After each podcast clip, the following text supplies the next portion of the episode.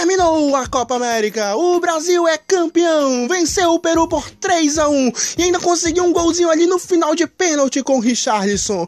Título mais do que merecido para a melhor seleção da Copa América. E parabéns também para essa torcida brasileira que sempre se fez presente nos estádios. Mas a minha preocupação ficou por conta do Gabriel Jesus, um jogador renomado, artilheiro da era Tite, fez uma excelente Copa América, joga pelo Manchester City e ao ser expulso se mostrou totalmente instável, uma imaturidade total, xingou, fez gestos, chutou, enfim, atitude de menino, não foi uma atitude de grande jogador.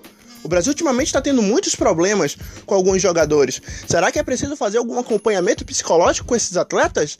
Será que Gabriel Jesus poderá ser o novo menino Ney, o menino problema da seleção? Esses e mais outros assuntos serão abordados futuramente no nosso programa. Por enquanto, vamos comemorar! O Brasil merece! Vamos junto, pessoal!